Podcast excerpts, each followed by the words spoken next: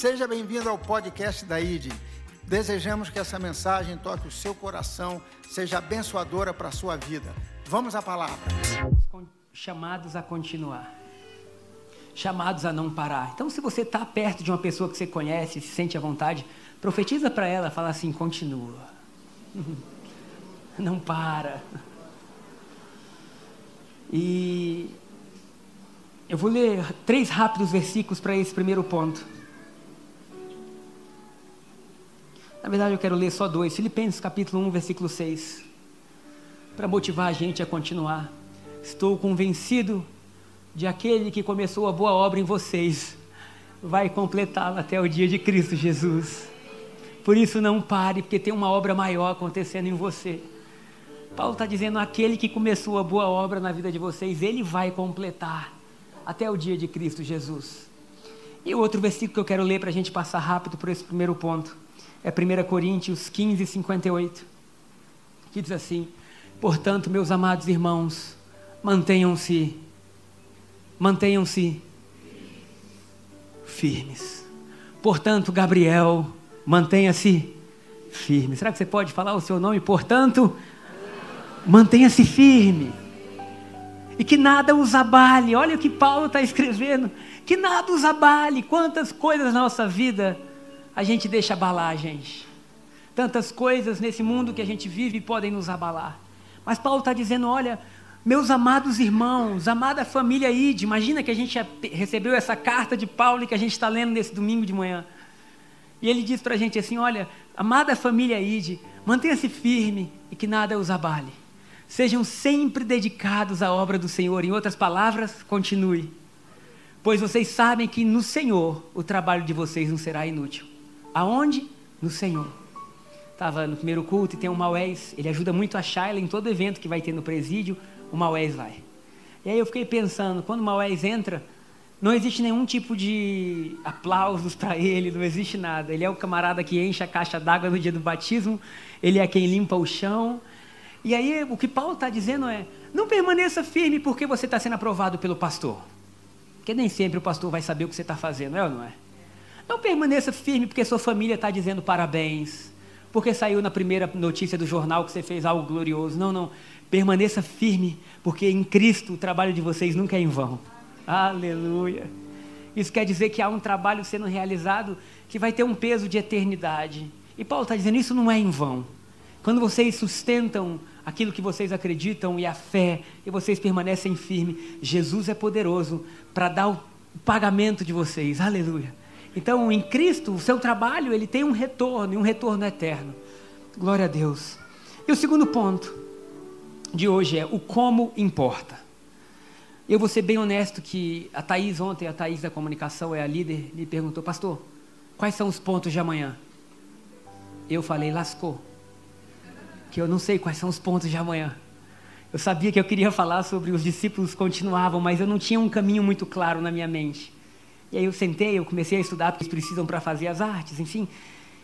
E aí eu pensei o como importa. E eu botei aqui embaixo, né, a importância de como continuar. Eles continuavam cheios do Espírito Santo. E a ideia desse ponto é que Deus não é o início só do fim ou do início. Ele é o Deus do meio. Porque a gente tem um Deus que está em Gênesis, um Deus que está no final, mas ele não é só o Deus que se apresenta no início e no fim. Ele é um Deus que quer estar conosco na jornada. E é por isso que o como importa.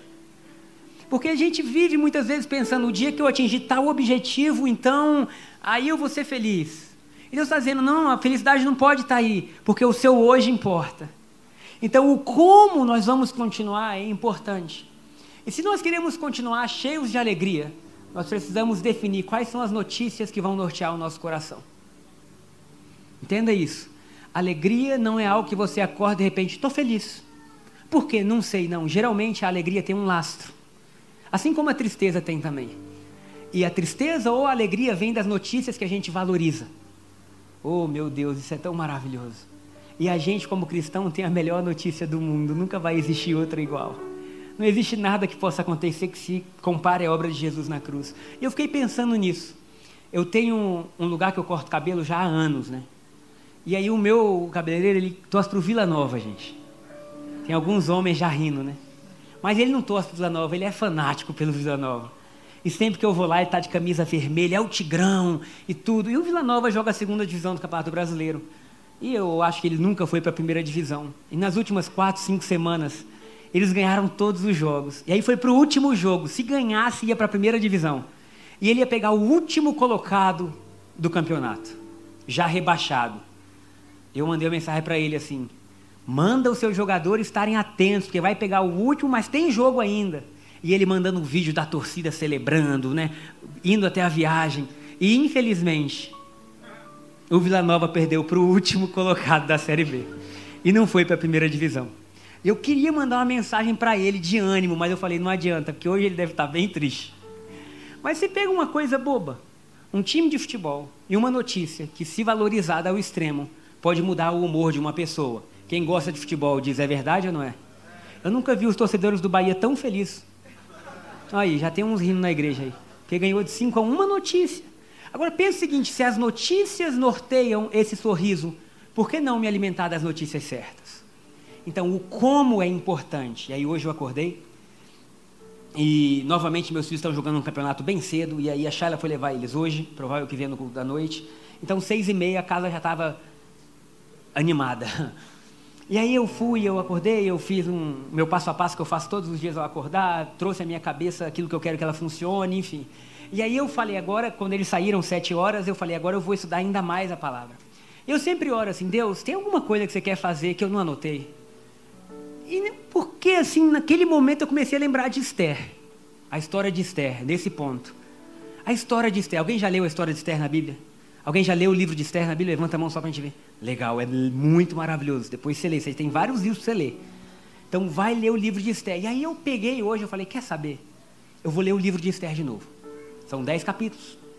Você lê bem, é uma história bem legal. Só que o que eu achei interessante nessa história? Que Deus não aparece claramente nessa história. É um livro que não tem um profeta aparecendo e dizendo assim diz o Senhor, ou um sonho. Não. Parece um livro comum, de uma vida comum. Mas quando você lê o livro inteiro, você fala: Meu Deus, Deus estava aqui desde o primeiro respiro. E o que, que acontece? Posso resumir a história de Esther? Obrigado. A história de Esther, então, começa com o rei dando um grande banquete. E aí, Ressuero, um grande banquete. E aí, ele coloca 180 dias trazendo as principais pessoas que ele conhecia para conhecerem a glória do reino dele. E ao final de cento, devia ser grande a glória, hein? 180 dias visitando, e aí ele deu um banquete, e ele se embriaga sete dias. E aí, nisso, a sua mulher Vasti é chamada. Ele chama ela e ela fala assim: Não vou não. E isso naquela época era assim uma ofensa muito grande. Quando ele sai da, da ressaca que ele estava, de tudo aquilo, ele tem que tomar uma decisão. E ele fala assim: Ela não vai ser mais a rainha, eu vou levantar uma nova rainha. E aí ele foi, ele fez passar um, um decreto na terra chamando todas as meninas jovens e bonitas que existiam. E lá está uma menina judia, que não tinha mais pai ou mãe, era praticamente cuidada por seu tio Mordecai. E o tio fala assim: Esther, vai lá. E aí passa-se meses ela se perfumando, arrumando. E quem foi a escolhida? Esther.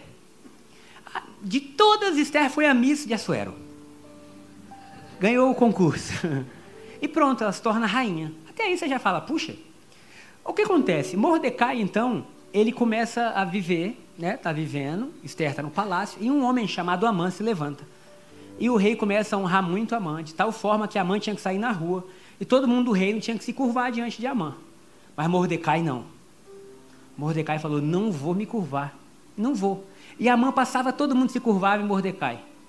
E aquilo produziu uma ira em Amã tão grande, tão grande, que ele falou: Quem é esse cara? Ah, é um judeu. E ele só se curva diante de Deus. Então tá bom, então eu vou matar todo, todo mundo do povo judeu. E ele foi até o rei, e pelo lugar que ele tinha, o rei falou assim: É isso que você quer, Amã? Tá bom. Eu vou lançar um decreto dizendo que todo judeu que está no meu reino vai ser morto. Certo? Certo. Mas então, agora começa o bom da história. Mordecai começa a jejuar e se coloca de pano de saco e cinza. E Esté, que não sabia nada disso, fala: que, que meu tio está ali fora do palácio? Nesse estado, o que está acontecendo? Ela manda um mensageiro, o mensageiro vai até ele e fala: Ó, oh, é o seguinte, teu tio falou que as notícias são ruins. E aí eles têm uma conversa. E aí Esther fala assim: então tá. Porque ele coloca algo muito legal. Ele fala assim: Esther, talvez tenha sido por esse motivo que você se tornou rainha. Quem já leu isso? Talvez tenha sido para essa ocasião, em algumas versões, é que Deus colocou nesse lugar. Mas você escolhe, Esther. Se você não quiser assumir o seu papel e falar com ele, Deus vai levantar socorro de outra parte. Queridos, olha que coisa maravilhosa, até arrepia. O ponto é, Deus vai fazer. Algum jeito Deus vai dar, porque essa é a história dele ele cuida da história dele. E aí Esther tem aquela frase que todo mundo conhece, que ela fala assim, eu vou encontrar o rei, vou jejuar por três dias, manda todo mundo jejuar, não comer nada, nem a gente, nem os animais, e daqui a três dias eu vou entrar diante do rei. E se eu perecer? Pereci. Gente, vocês não lembram dessa frase? Se perecer, pereci. E Esther vai, ela entra diante do rei. Gente, lembra, presta atenção, porque a gente vai dar glória a Deus por essa história. Hoje de manhã eu já dancei tanto lá em casa, gente. Parecia um maluco. Mas é bom ser maluco por Jesus, sabia? Só lendo e dizendo: Meu Deus, isso é muito lindo. Deus cuida da gente. Então, Esther vai diante do rei. Ele não tinha chamado, ela podia morrer, caso ela entrasse sem ele mandar. E quando o rei a vê, ele fala assim: mulher minha, linda minha, amada, cheirosa, bonita. Isso eu estou inventando, tá, gente? Mas só para vocês entenderem. Preciosa, amor da minha vida. Mulher, o que, que você quer comigo? Olha, se você pedir até metade do meu reino, eu vou te dar. E ela: não, não quero pedir nada. E aí ela fala que a alma dela está aflita, enfim. Mas que amanhã à noite ela pede uma reunião. amanhã vamos ter uma reunião. Eu quero que você chame na reunião Amã. E Amã, achando que estava por cima de tudo, falou: Olha só como eu sou bom. Não só o rei me ama, como agora a mulher dele me chama para uma reunião fechada. E aí eu quero ler com vocês. Esther, capítulo 6, versículo 1. Porque por mais que Deus não apareça de forma clara, ele aparece por trás de todos os bastidores da história. E a Bíblia fala que naquela noite Assuero foi dormir. Vamos ler? Esther 6:1. Diz assim: Naquela noite o rei não conseguiu dormir. Alguém pode dizer amém? amém. Alguém pode dizer aleluia? Porque o que Mordecai não podia fazer, o que Esther não podia fazer, Deus fez. O homem foi dormir e naquela noite ele não dormiu. Amém, gente. Obrigado, Deus, porque você cuida da gente. Eu imagino a Suero, o que será que está acontecendo? Por que, que eu não durmo? Tá? É só uma ilustração. E o anjo lá, você não vai dormir hoje não. Não vai que o tempo passando, não sei como é que é que o relógio daquela época. E ele, meu Deus, você não vai dormir. Até que ele acorda.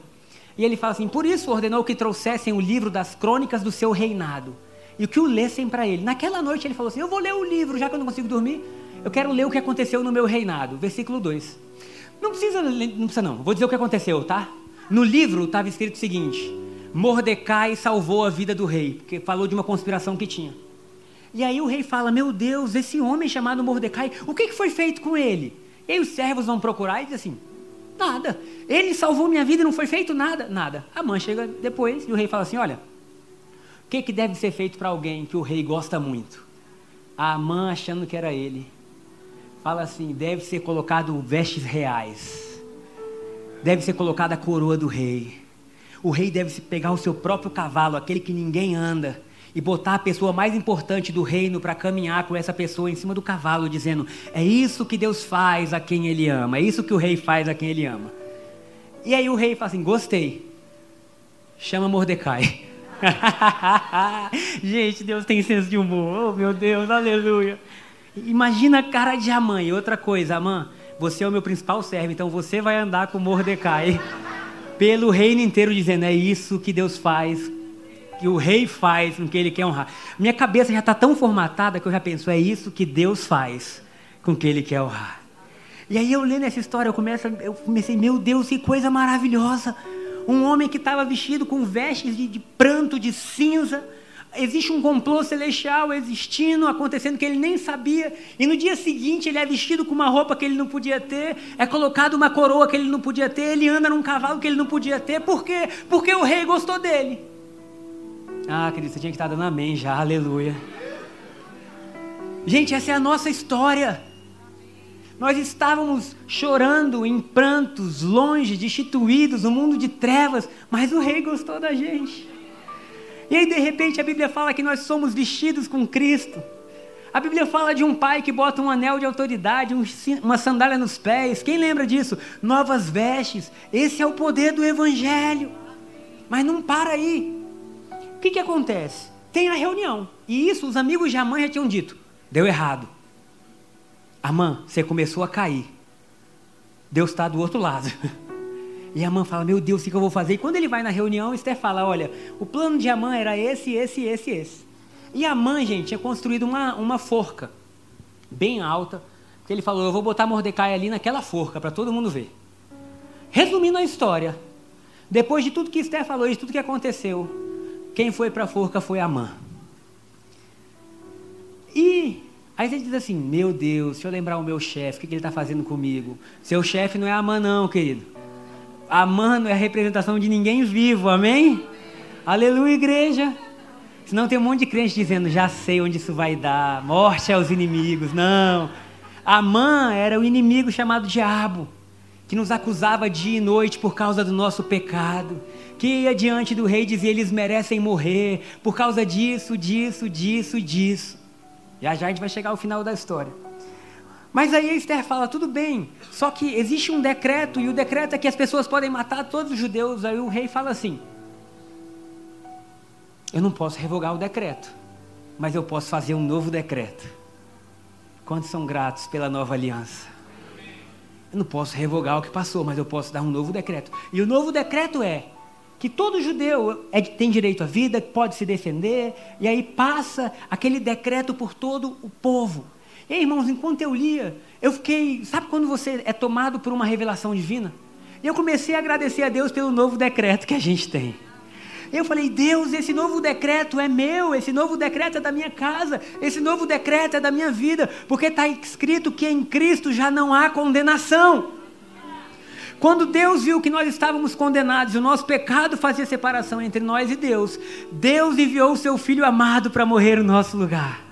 E aí Jesus toma a nossa cruz, e através desse ato, a cova, a forca que era nossa, se tornou a forca do nosso inimigo.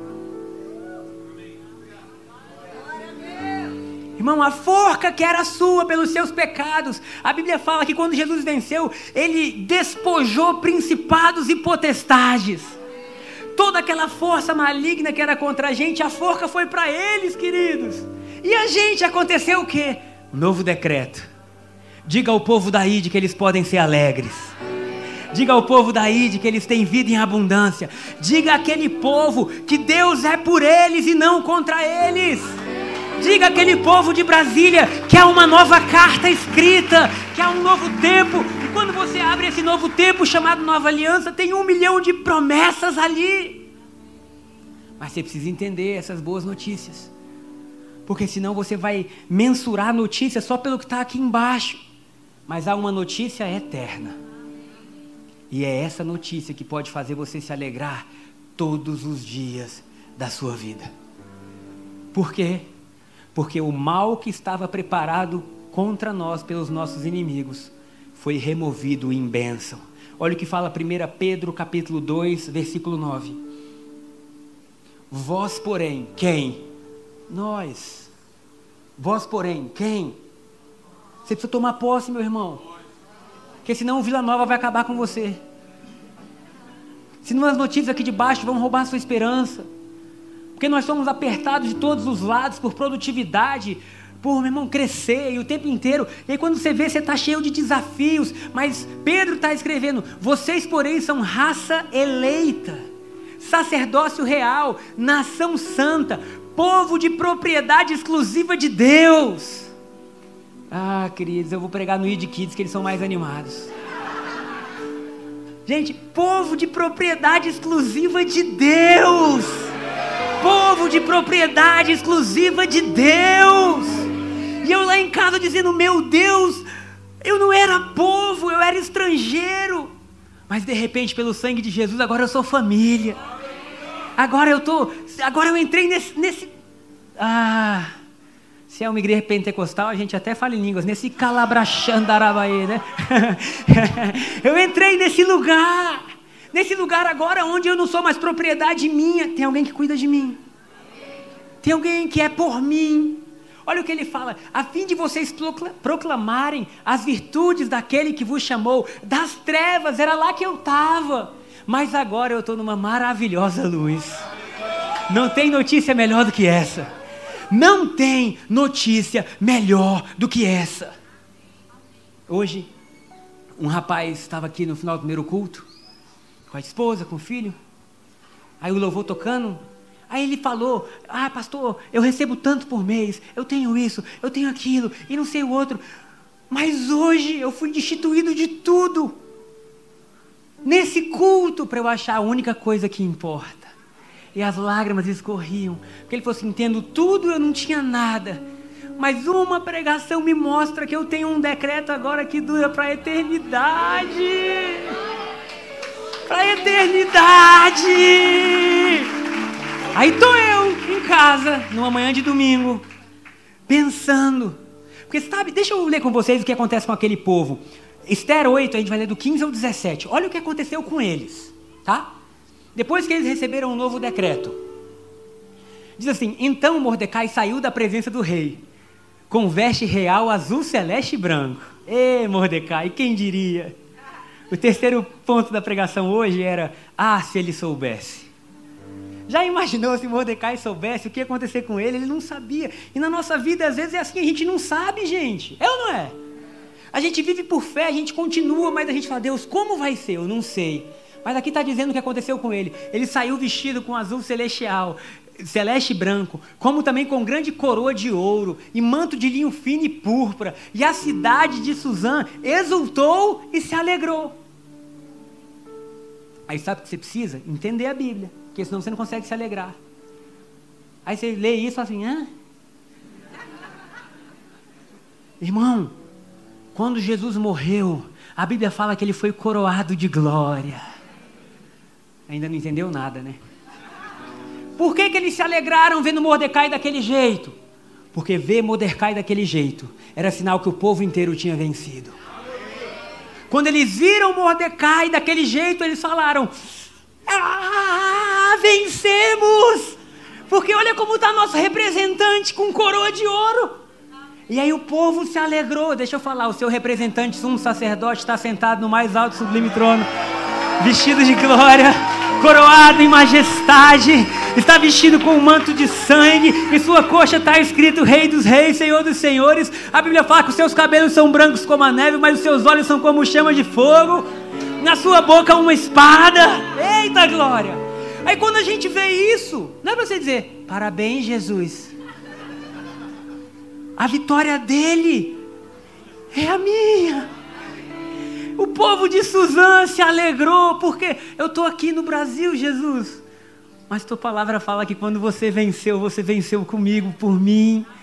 E aí eu estou lá em casa e agora aqueles 30 minutos seguintes viram uma grande festa de um homem que não teve nada mudado externamente, mas que tem uma revelação nova. E eu pulava e dançava com o olho aberto e um fechado, que a sala é pequena, e o medo de tocar o, o mindinho em alguma ponta. E eu pulando e dançando, eu, Jesus, obrigado, porque tem um novo decreto sobre a minha vida. Jesus, obrigado, obrigado, obrigado, obrigado. Gente, de verdade, obrigado, Jesus. Porque é um decreto que não termina comigo, é eterno. Para os judeus. Aí eu falo, para nós cristãos, houve felicidade, alegria, regozijo e honra por quê? Porque eles tinham um novo decreto. Ah, gente. Por quê? Porque eles tinham um novo decreto. E nós também temos um novo decreto, um novo pacto, uma nova aliança com novas promessas. O autor de Hebreus fala uma aliança superior em tudo. E versículo 17 para a gente finalizar. Também em toda província, em toda cidade, aonde chegava a palavra do rei, aonde chegava a palavra do rei, seu coração não vai se alegrar vendo Big Brother, querido com todo respeito. Não vai se alegrar vendo coisas desse mundo, porque tudo aqui é passageiro, mas aonde chegava a palavra do rei, o novo decreto, o coração se alegrava. Você quer ter alegria constante? Se alimenta do que pode te dar alegria constante, porque toda demais alegria, ela é passageira. A gente se alegra com um carro novo hoje, daqui a um mês a gente já acostumou. Aí você vai achando que a alegria está aqui, mas não, aonde chegava a palavra do rei e a sua ordem, a nova aliança, o Novo Testamento é uma ordem para você havia entre os judeus alegria e regozijo, banquetes e festas. Espera aí, a gente tem que aprender a celebrar pelo motivo bom.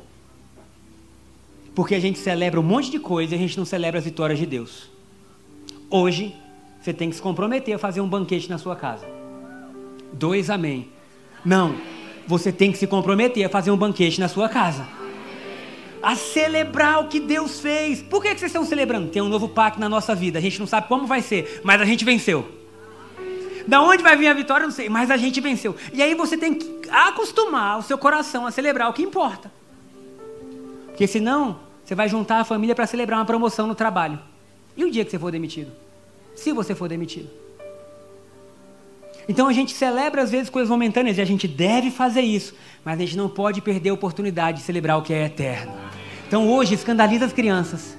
Pede a comida mais especial que você tem condição de pedir. Ah, é um cachorro quente. Vai com a família inteira no cachorro quente, mas vai no land. Olha os brasileiros aí. Vai naquele que tua alma dança na primeira mordida. O que, que é isso, papai? É a vitória. Nós estamos celebrando a vitória. Esse mês a gente vai engordar, filho. Esse mês nós não vamos ser fit. Esse mês a gente vai dizer obrigado, Jesus, pela vitória eterna. Porque você está vestido, eu estou vestido. Porque você levou as minhas pisaduras, eu fui curado. Porque você se fez pobre na cruz, eu fui feito próspero. Jesus, eu vou celebrar. Aleluia! Há um novo decreto. E se você acredita no decreto, você precisa celebrar. Rapaz, hoje eu, eu, falei no primeiro culto, não tenho mais muita vergonha mesmo. Estou lá em casa, dançando, pulando. Aí de repente tem um porta-retrato de Jesus. É uma imagem como se fosse a imagem de Jesus, um semblante, enfim. Aí tem minha família e Jesus. E aí de repente eu olho aquilo e eu pego aquele porta-retrato. E eu danço com ele. E eu me ajoelho, eu falo, obrigado, Jesus. O que, que é isso? Um maluco. Um maluco pela coisa certa. Um maluco dizendo, Jesus, obrigado. Obrigado. Atrás do porta-retrato tinha, tinha um óleo de unção, não sei o que estava escondendo lá. Peguei o óleo de unção, passei na minha cabeça, passei em cada porta da casa, dizendo: Jesus, essa casa. Mas o que, que é isso? Eu levando a minha alma a saborear a vitória. Porque senão você lê a Bíblia. Ah, legal a história de Mordecai.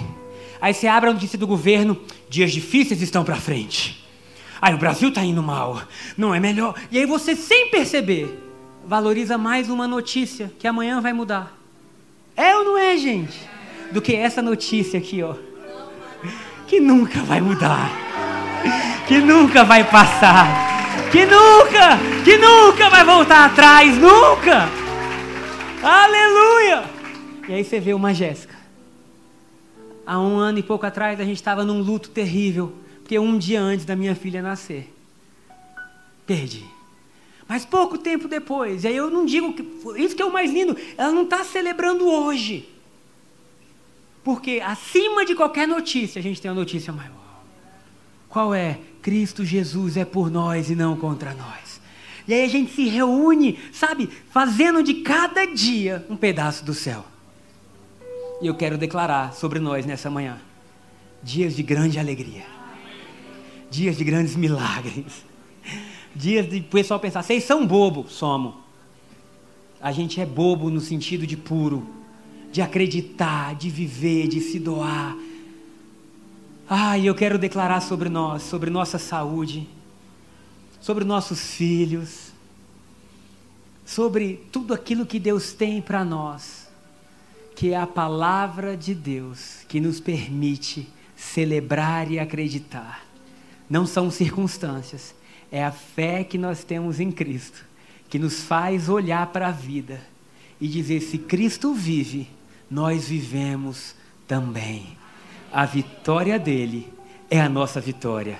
Amém? Será que você pode ficar em pé, dar um aplauso a Jesus? Eu quero chamar o louvor para vir aqui em cima. Hoje nós vamos ter Santa Ceia. Ai, gente, aleluia. Aleluia.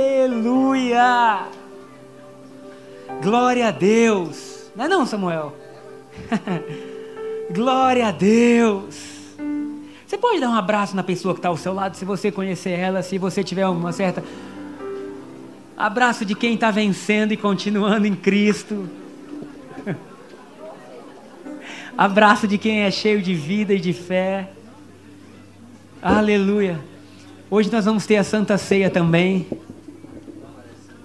A ceia que é um símbolo da maior vitória que a gente teve. É o maior banquete que existe, é a Santa Ceia. Tem alguém feliz com Jesus? Ah, gente, aleluia.